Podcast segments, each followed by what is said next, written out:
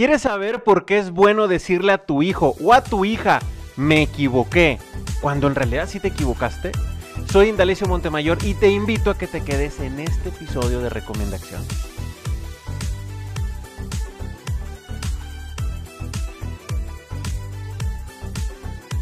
La paternidad no es fácil. Sé que lo sabes como yo.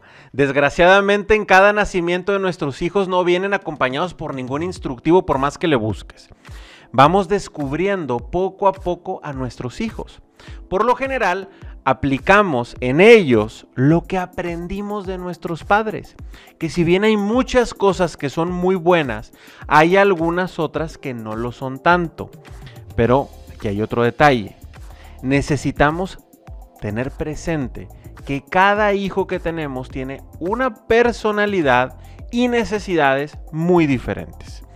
A veces nos queremos ir por la fácil y aplicamos y, queremos aplicar el copy-paste para todos. Y desgraciadamente eso no funciona en ninguna relación humana. Y obviamente mucho menos para nuestros hijos. Esto lo vamos aprendiendo a prueba y error. Y es muy común que nos equivoquemos. Es normal. Les fallamos a nuestros hijos a veces al juzgar un hecho, a lo mejor también al disciplinarlos, al gritarles, al insultarlos o al golpearlos. En la mayoría de las ocasiones nos gana el enojo y desgraciadamente solo nos desahogamos con ellos. Pero te digo algo, si nos dejamos llevar por la emoción del enojo, primero, no vamos a conseguir el objetivo que tenemos que es educarlos. Y segundo, vamos a crear un distanciamiento que va a ir creciendo cada vez más y más entre nosotros con ellos. Y estoy seguro que tú tampoco buscas eso. Pero bueno, supongamos un caso para hacer algo muy práctico en este episodio. Eh, para cualquiera de tus hijos aplica, digo, piénsalo tú de acuerdo a tu realidad, en cualquier edad ya sea si sean pequeños o inclusive adolescentes. Imagínate que ya les gritaste o les golpeaste o los insultaste o quizá hasta los hiciste sentir humillados.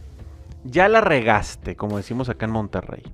Pero también podría ocurrir otro tipo de casos que a lo mejor pensamos tú y yo que no son tan extremos. Y aquí te van otros ejemplos.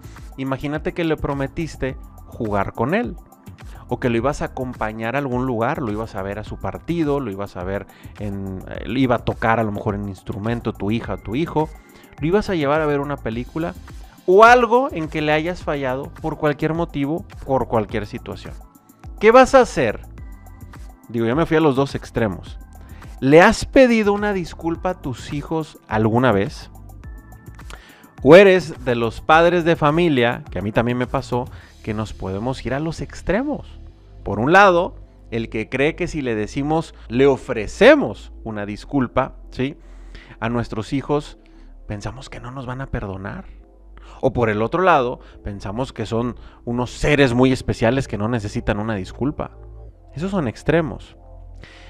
Yo por eso, en este episodio, te quiero compartir, pues aquí no van a aplicar recomendaciones, sino más bien los motivos por los que te conviene pedirle disculpa a tus hijos cuando en realidad estamos cometiendo una falla. La primera de ellas, todas son muy importantes, pero la primera, porque necesitan tu ejemplo de aplicar la verdad en una relación humana. Si yo en realidad prometí algo y no lo cumplí, acepto que es verdad, o sea, es real la molestia que tienen, porque yo no lo cumplí.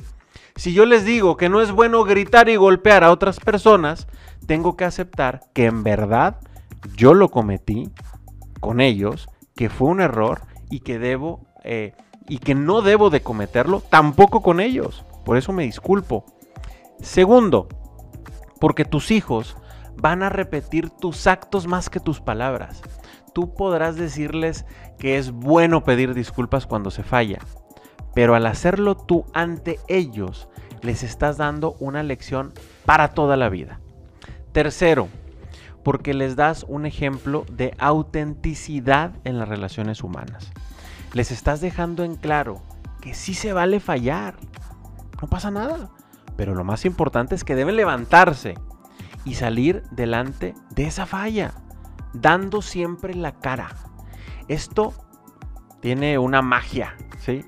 Crea buenas relaciones humanas.